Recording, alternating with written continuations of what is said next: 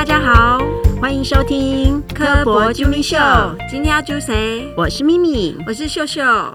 我们博物馆啊，过年前开了一个新的特展。这个展啊，对我来说其实充满回忆。为什么？不会是因为你之前在自然秀之家工作，然后办过很多场科学绘图活动？对呀，所以啊，这个展让我想起很多啊，以前带着小朋友做观察还有画画的过程。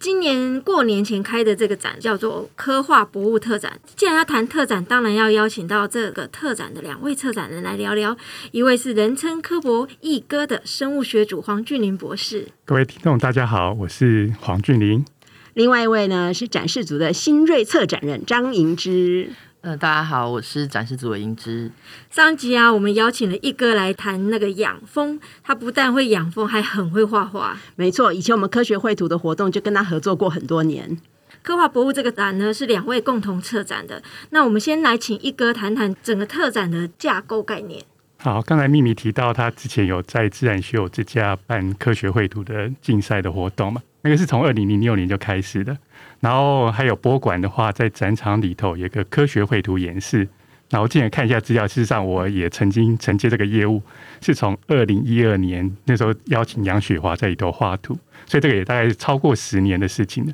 所以其实，在科学绘图这件事情上面呢，其实博物馆一直在推动这件事情。然后我想说，其实博物馆的话，有很多很多科学家他在做研究发表的时候，事实上科学家也画了很多图，所以这个。过去这几年累积下来的东西还是非常丰富的，所以我想说，这样好好的办一个展，然后把这些科学绘图这样的主题在博物馆具体把它呈现出来。刚刚一哥讲了一些比较大概念的，那细节的部分是不是银之也请我们介绍一下？就是你们用什么样的方式去呈现刚刚哥所讲的一些这些概念？嗯，其实这一次的展览里面，我们呃蛮希望可以去从一开始，我们大家如果参观的时候，可以先注意到我们入口的开始的部分，我们其实就是会先从历史的部分开始谈起，就是说呃科学绘图的一个历史的发展，那再慢慢谈到说，那这些科学绘图的不管是我们说的技术或者是应用，它怎么样来到了台湾，再慢慢收拢到说，那以我们科博馆这样的一个博物馆，我们怎么样运用研究发表，然后运用呃跟艺术家的合作，然后来运用科学绘图。那最后的部分，我们再来给大家就是一些新的当代的艺术家的作品，让大家可以来看看说，那科学绘图的发展其实走到了今天，它可能有怎么样多元的变化。那这个作品的部分呢，其实有包括了就是呃专业的绘者，然后还有我们之前自然学友之家在办的这个科学绘图竞赛的参赛者他们的参展作品。我看里面内容很多哎，本来以为科学绘图只有在植物啊、动物有，就发现连什么对每个学门真菌本来就会有，然后还有古生物、考古，对啊，各个学几乎涵盖所有博物馆的各个学组的各个学门都有不同的图像，而且风格形式是非常不一样的。嗯，对，像我们其实这次在呃一个刚刚提到风格形式很不一样嘛，其实我们在展区里面就是用了很多不一样的形式的科学绘图来展出，比如说也有画那个生物肖像，就是画生物它在呃自然的栖息的环境里面，它的一些呃不管是形态的描绘或者它跟环境的互动，其实都有画的非常的清楚。比如说像鸟兽学门啊，或者是说两爬学门的这些的展品，那也有比如说画的是比较像呃。刚刚一个最先提到的，就是科学家在发表那个科学的学术期刊的论文的时候，他们所去画的这些分类的特征。那所以其实我们希望呈现很多元的样态，让大家认识说，哎，那其实科学绘图不是。我们想的就是只有很科学啊，然后很学术，其实它也很有趣，很有应用的价值。那在后面的艺术家展区，我们其实也放了很多不一样的展品，利用科学绘图的这个方法，他们可能怎么样去在文创发表啊，然后上面去应用这些就是观察跟绘制的方式，然后把这些科学绘图推广出去。后面艺术家作品真的要私心，我自己私心要。我自己私心推荐草莓老师。好，好，所以那个主题我们叫自然美记，其实就有一个艺廊的概念。那你刚才提到草莓老师，我可以提一下，就是我们之前有个叫驻馆艺术家的系列，对，所以要请草莓老师画大王鱿鱼的一个很多的图像。然后这个主管艺术家的话，事实上在早期的话，博物馆鸟兽学门就有做这件事情。然后当时邀请的是一个尤惠纯小姐来画鸟类的图像，然后在当时的严崇伟老师还有春兴通老师的指导下面呢，他去看那些鸟，去观察，然后去做很好的绘制记录。所以在展场里头有一个那个黑面琵鹭的图像是非常大大的，然后我们搭配黑面琵鹭的标本去做展示。然后这个是更早期的一个我们讲的驻馆艺术家。他后面的话，可以看到的是在展场里头有另外一种形式的驻馆艺术家，就是做科学绘图演示的。然后现在的话，比如现在上半年是动物的主题，现在是彭轩玉在画图。然后植物主题过去的话有杨雪华老师，然后现在可能下半年就会有洪尚宇老师在画这些图。所以其实很多艺术家是跟博物馆有很多的渊源的。对，那其实因为我们展出的艺术家非常多嘛，也很感谢他们这次就是愿意就是大方提供作品。如果还没有机会到现场来的这些听众朋友们，其实也可以就是到我们的科画博物的官网的网页上面，其实我们也有把这个列在延伸阅读的部分。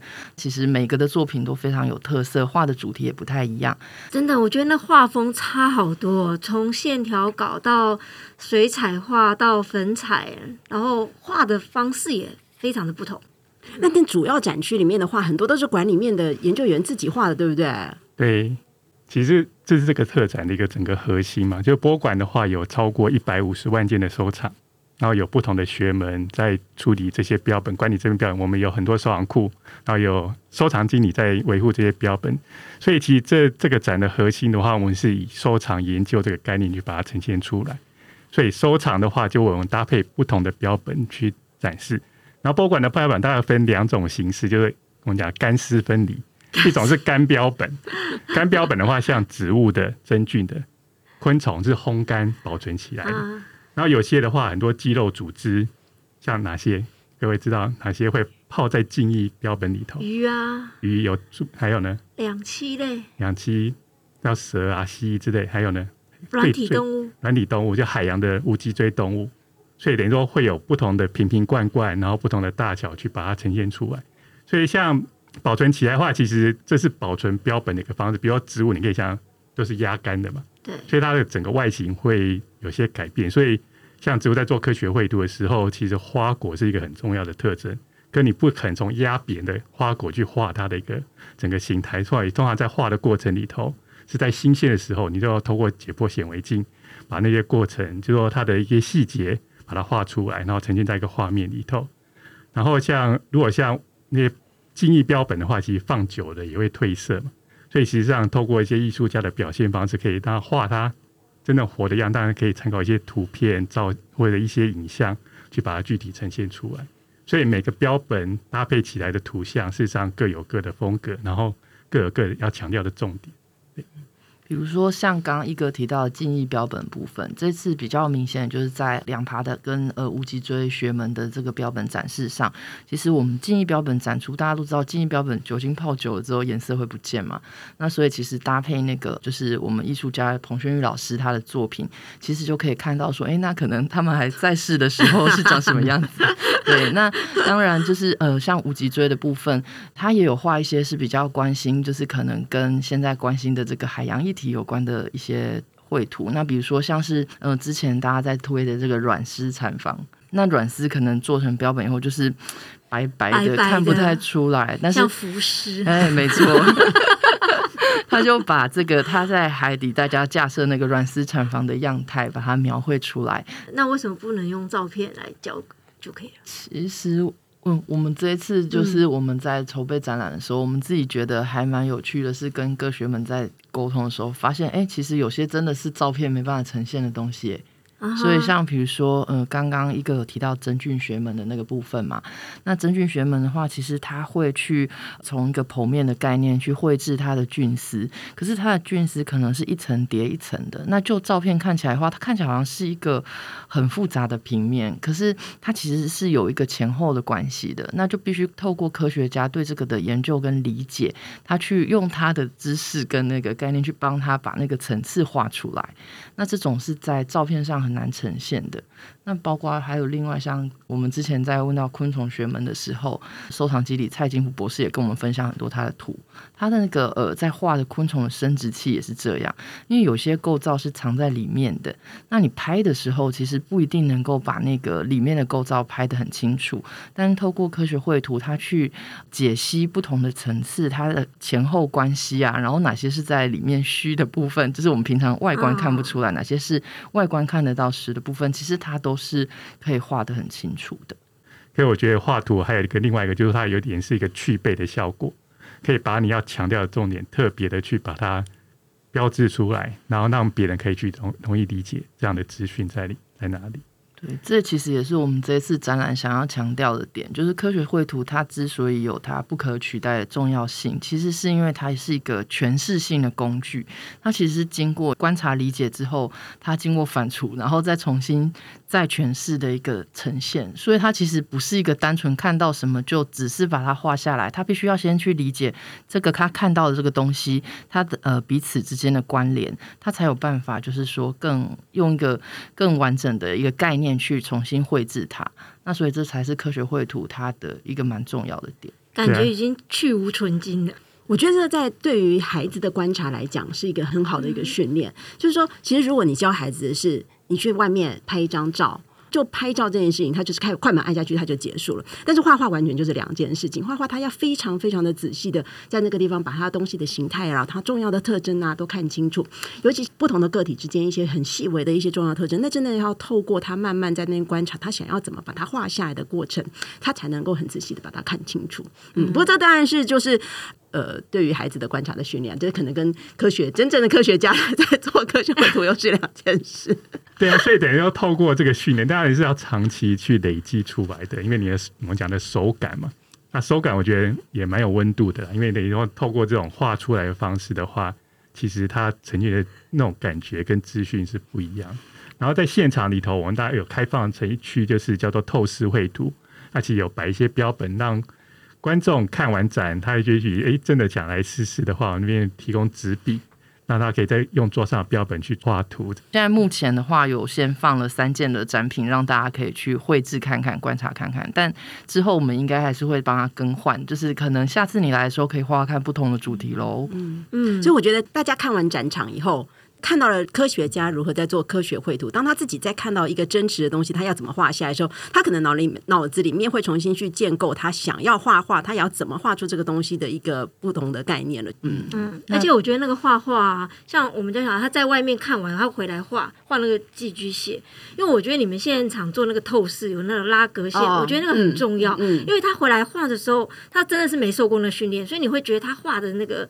透，它就不是透视图，它会有点压缩变平面的，对，就像我们看到那个露莎被 压扁的动物，对，就是有一点那种感觉啊。那个透，你那你们现场那个拉完格线，会让它有紧身的效果。对，在大家观众在画的时候，可以参考那个格线的方式。对，当时就是以这个考量来设置的。那希望说大家在画的时候比较有个参考。那就是哎，可能也跟平常你自己在画涂鸦是不一样的。那它重点是要先透过你眼前去观察它的细节，然后再把它画出来。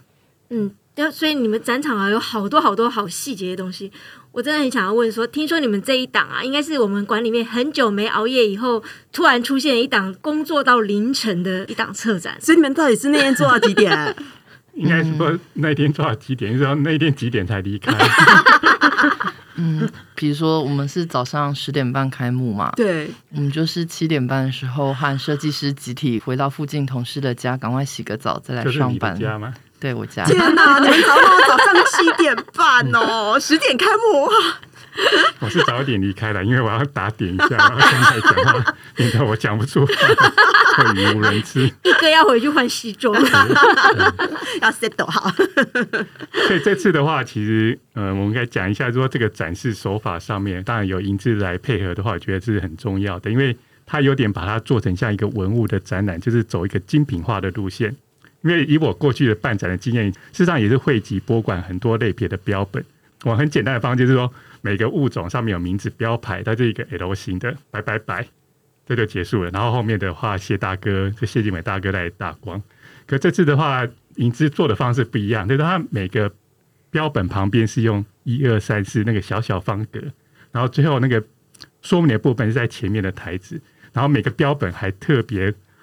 细心的把它固定下来，包括拉线啊，或者说防滑的处理，所以这个过程有事实上花了非常多的功夫。这个功夫的话，就就就是当然要熬夜来把它这个细节打理完成。这个部分可以再请您所以说明一下。如果以一个绘图架构来评分这次的展示的话，以以你的方式来评分，可能只有七十分，从银枝来 做完就变成九十分对，了。精品跟那个路边摊的感觉不一样对，而且像那个标本固定啊，我看银枝那每一个都是用那个透明线，好多都这样缝起来。我们以前都嘛用那个 Faber 的粘土粘一粘，那个蓝蓝的那种，还要露出一点残角。那其实这一次的那个布置的呃，就是展展品布置，还有整个展场的氛围，我们真的得感谢我们的设计师啦。就是我们的空间设计师是那个李逸轩，然后我们的平面设计师是刘静文。那因为其实一个东西它怎么样放在一个空间里，然后搭配上不一样的色彩，它前后有什么样的关系，其实都是策展的一个关键。那所以其实这些过程中都需要跟他们来讨论，借用他们的专业来帮我们来决定。那所以其实在，呃展品的布置要怎么做这件事情上面，其实我们也都需要依靠这些专业的那个同仁来，就是协助我们。比如说像展品的部分，哇，我们这个部这次也是仰赖很多不同学门的这个收藏的人员，还有我们的。手非常巧的技工，比如说在讲到说像蛇啊，或者是说这些无脊椎动物，它的这个记忆标本，记忆标本其实泡在那里它就沉底嘛，就是看起来不够美嘛。那我们想要讨论观察的一些部位重点也不够清楚，所以其实像这个都是写请那个像。无脊椎动物学门的红和田大哥，他都特别还帮我们绑鱼线，把那个呃，比如说蛇的头部让它朝前，然后蜥蜴的什么，就是还有像那个呃，就是就是我们讲的深水狮啊，这些他们这些记忆标本，然后软丝等等，它要怎么样摆它才漂亮够清楚，这个都是专业。所以我们这次其实真的呃，动用了非常多博物馆的不同部门的人，真的有处理是专业摆拍的，真的 没标本机死掉，也要有好的样子。没有他们真的是没办法因为你注意到的话，其实他们会用一层玻璃，再用鱼线去雕鱼线出一个无所不在。漂亮的姿势，对。有一次我儿子抓了一只海边捡的，不知道什么的，然后就请阿田看完以后，嗯他立马就帮他装罐泡酒精，还帮他放一片玻璃，把它弄得美美的一个尸体。然后那之后，我们家小孩就说：“妈咪，以后你死了，我就帮你这样泡起来。去的话，有一只水母，水母看起来就像活的一样。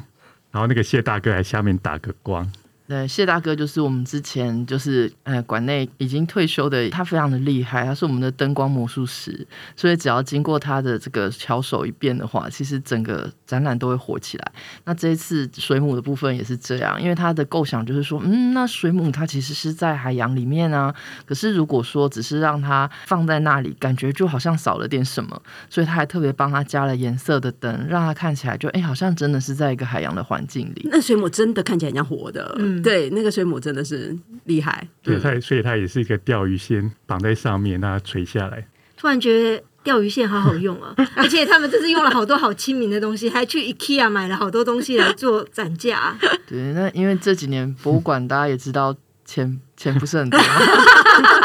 那我们就勤俭持家。我们呃定制的东西总是会比较贵，所以我们其实有时候在做展览的时候，会需要就是找设计师一起，我们到那个卖场去看一下有没有一些现成的东西，经过一些小小的改造，就可以有不一样的感觉。那这一次其实我们就是运用了还蛮多像这样的现成的东西改造的。所以你有改造了什么吗？IKEA 的东西？嗯，比如说比较简单的来讲，就是比如说像是呃，它有一个长得很像鸟笼形状的那种造型的展架嘛。嗯，网子的。我们为了要搭配鸟类的标本的展示，所以其实我们有经就是整体的配色之后，有去帮它改，就是比如说喷漆啊什么之类的。哦对，那其实呃，比如说它有一些层架，在这次里面，我们是拿来展示我们的不管是标本啊，或者是说我们的作品。那所以其实就是它的多用途可以非常多样化。所以那些画框也都是 IKEA 的吗？对我们这次装了嗯上百个框呢，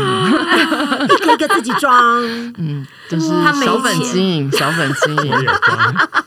我也是一个 你装了几生个？生产线上的，你装了几个？你自己说你装了几个？至少有二三十个吧。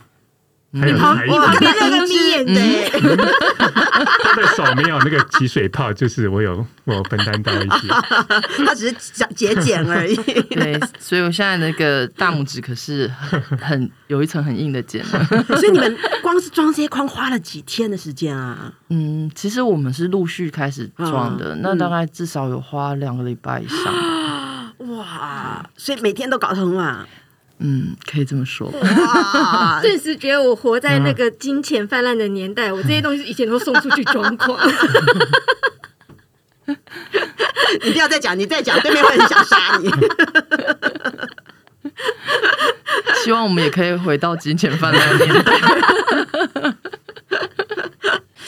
完全看不出这个展只花很少的钱，嗯对它其实呈现出了很棒的效果，这要感谢我们设计师。而且像刚才说还有大家那个姐姐的手。那个鸟笼那个啊，我觉得那个那个颜色感觉好有质感，而且那个灯光打下去，那个整个背影都好好看。嗯，对，我觉得其实秀秀刚刚讲到一个非常重要的点啊，一个展真的是没有办法一个人完成诶，你要从前面构思要有策展人的想法，那到中间的准备这些标本有没有就很多各个学门的。帮忙，然后再来，哎，你看要上现场了，要做这个制作，又要有我们设计师，就要去想办法帮他打造一个适合的环境跟整个氛围。那再来还要等到我们呃放上去标本放上去之后，哎，可能还需要去调整它的姿态，那帮它固定，然后最后还要有灯光魔术师来给他一盏够漂亮的那个灯光的映衬，他才能够注意到它这个重点跟它的美丽之处。所以你看，真的是每个展品其实都是很多人帮忙做出来的。嗯哎，听完我觉得我们科博馆可以做一个室内设计团队出去结案子。你满脑子都想怎么赚钱。我觉得每次就是访问到这个策展的时候啊，每一个策展人都会讲到同样的事情，就是说一个展览的生成跟整个团队的合作都非常大的关系。嗯，我知道一哥非常的会画画，在这展其实你自己放进去的画怎么这么少？我画好玩的。事实上是应该说个人的兴趣吧，因为画要展出要画正经一点的东西嘛。哦，他画的都只能退休后才能公开。画的话是练手感的，对呀、可能也许是出去外面做做很随性的记录吧。嗯，对呀、对，我知道你也一直都有很关注，就是国外的一些科学绘图的发展。其实，在国外的话，我们有时候去国外的博物馆去参观博物馆，其实大概就是植物领域的嘛，或者说像植物园。事实上，他们很多很多在一些空间就会展出这些植物绘图的一个作品，而且有时候都展出非常大一幅这样。所以它的它事实上是跟他们融入在一起的，就是说这个图像是跟这些植物园或博物馆是完全 match 的东西。然后在二零一九年啊，我去参加在匹兹堡卡内基美容大学那边的话，他们有一个就是美国的植物艺术协会他们办的一个年会的活动，他们办一个工作坊，是用羊皮纸。哦，羊皮纸有听过吗？它就真的是牛的皮去做的纸，出然后现在古代像厚厚的硬纸卡一样。所以它真的是用皮去做对，而且现在还有人在生产这样的东西，就是有人喜欢画那种质感，然后我就参加一个工作坊，真的是画在羊皮纸上面的。然后我自己有带水彩去啊，然后那边有老师在指导说怎么去在这个羊皮纸上上色，然后羊皮纸也有不同的选择。对，就好像我们用的水彩纸有不同的磅数，然后表面的质感是不一样的。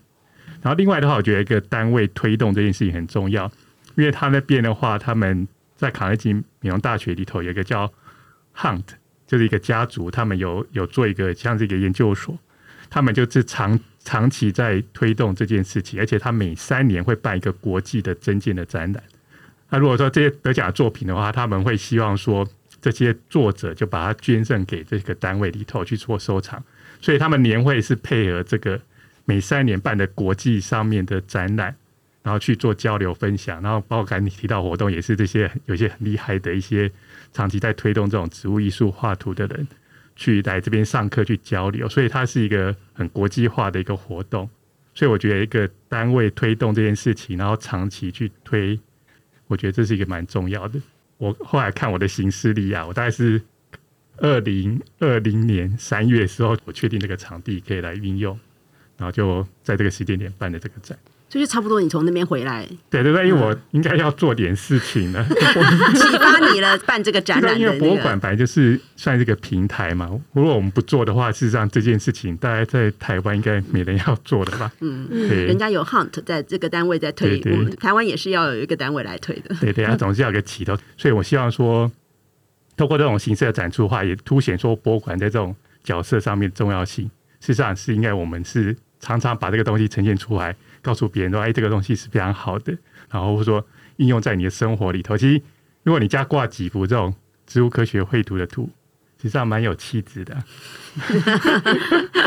对不对？我要讲一下，一哥那时候回来的时候，有去在那里认识了一些艺术家，然后有给我几个名单，有几个我有在追踪那个 IG，哎他们那个作品真的好美好美，而且是在贩售的，他那个植物画啦，就是真的觉得你挂在家里，整个家里气质马上就提升那一种。欸 我真的真是觉得，就是欧洲、欧美国家，他们的人在生活中会把艺术融进去，这点是跟我们台湾的人是真的是稍微比较不一样一点。对他们所营造的那个氛围，常常是我们比较缺乏的。嗯，嗯，他们很习惯买鲜花或者是那种就是素果吧，不是四季的那种花卉，很就是比较少每一季菊花啦。对他们不会有鲜花树果这种东西，他们是插的很美的花。他们比较注重生活嗯啊，嗯嗯，需要时间或好几代以后才可以把它做起来。嗯不过就是说，至少我们博物馆应该是扮演这样的角色。嗯所以你把那个展场做的这么美，是为了要塑造大家民众的美感提升。对啊，其实博物馆本来就是一个，算美术馆是一个一个可以推动美感教育一个蛮重要的地方的。我觉得我们其实跟呃可能美术馆不太一样的一个部分是在这里的话，其实你一样可以感受到美的氛围，一样可以培养这个博物馆的素养。但其实可能同时你可以把这个美和呃自然的呃就自然物、自然不管是动物或者是植物或者是其他的环境的部分，你还可以做一些连接。那我觉得这是蛮好的一种就是素养教育的部分。所以呃赶快呼吁一下，就是如果老师们听到，记得赶快带学生过来。那既然要吸引大家来，你们两个最喜欢里面哪一个展区？帮大家介绍一下，推一下。就是说，其实展区都很棒嘛，因为它是一个整体设计的概念。然后我想一下讲一下配色的部分好了。最近我追那个《初恋》，《初恋》的话，如果各位有你自己的初恋吗？你重新追一次。日剧的《初恋》哦那等下回去就跪算盘了，所以你可以看到，其实这个他这个导演啊，非常注重配色。虽然说你看剧情不一定会注意到这些，可是会让你的让你感觉说，哎，其实它有一个很多的剧情元素是搭配这件事情在变化的。然后这个展场，我觉得我们也有弄个很漂亮的配色，就是有抹茶色跟奶茶色，就是比较大地色系的概念。然后这个也呼应到我们整个展示手法的一个时间的脉络，因为我们除了展现代的东西的话，还有过去历史上面的科学绘图，大概三四百年前的那个会比较基调，有点像是我们讲的奶茶色，比较土黄色这个类别，就比较古典的类别，然后慢慢延伸到现在比较文青的，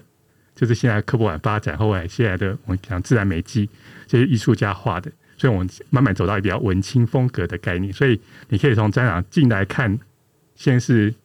就奶就是奶茶色，然后慢慢转到比较文青的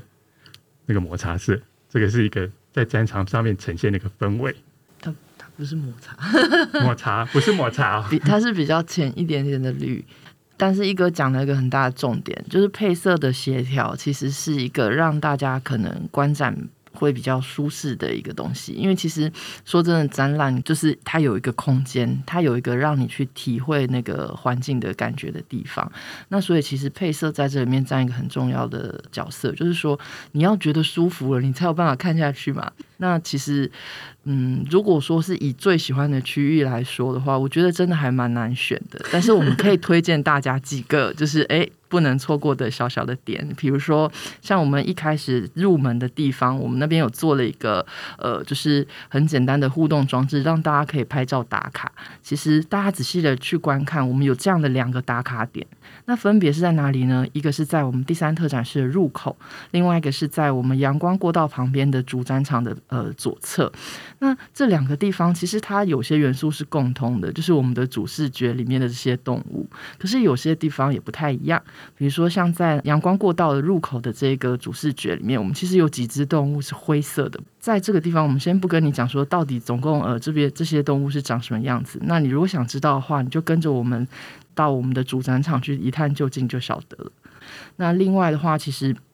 刚我们也有提到的绘图区，我觉得其实也很就是适合大家坐下来好好的就是沉淀一下。那当然，其他各区每个就是不管是科学家或艺术家的作品，我觉得绝对都是亮点啊！这个真的很难挑几个来介绍，因为觉得真是每个都太精彩了。所以这个很棒的展，大家欢迎来参观，然后再可以在现场动手画图，然后有对那些艺术家们按赞分享。听了两位策展人的分享后，大家是不是也很想来看看这个展呢？我觉得这个展不单单只是含有科学知识内容，整个展示规划就像逛一廊一样，大家一定要来看看博物馆如何用艺术的方式展示这些科学内容。除了参观特展啊，也欢迎大家参加每年暑假办的科学绘图活动。我觉得那是一个很棒的活动，能从绘图的过程中练习静下心，观察许多生物的现象。今天的节目就到这里，别忘了收听完科普啾咪秀后，到 Apple Podcast 按赞、留言，还有给我们五星评价。除了 Apple Podcast 之外，在 Spotify、s o n g On、KKBox 也可以收听到我们的科普啾咪秀。今天谢谢一哥，还有谢谢银之，谢谢大家的收听。我是咪咪，我是秀秀，我是黄俊霖，我是银之，大家拜拜，拜拜。我觉得现在小孩子应该都在滑手机吧，他的手指只会这样摆动而已，他很难去握笔这件事情。小肌肉训练发展不足，像刚才提到那草莓老师，他的小肌肉应该蛮蛮发达的。他大肌肉也很发达。对我，我家儿子都叫他肌肉男。我们也可以标价格啊，然后卖掉，你们就赚了，学一笔。模式标本就给他附模式什么的，那个就不会不会真的不会标价格。说实在，可是博物馆最有价值的。坦白说，我觉得那个植物的模式标本，你觉得有人要买吗？没有，那个叫有行无市啊。其实现在跟我穿衣服的色系搭配还蛮像的，衣柜里头打开，其实大概就这两个色系最多。绿绿的啊，绿的跟土黄咖啡色。就大地色系，对，你们应该很少绿的衣服嘛？有啊，我的外套昨天穿的就绿的。相对来少，我的好各个层面都有。那你有绿帽子吗？当然不会选绿帽。听说真的还有助于情绪的舒缓呢，然后也可以让家庭关系更融洽。画图的话，我觉得还有一个就是心理学上会讲一个心流，所以画图的过程里头，事实上是可以，你可以进入到这种境界里头。跟运动一样，马拉松也是一样，所以运动啊、画图都是非常好的，像像我在做的事情。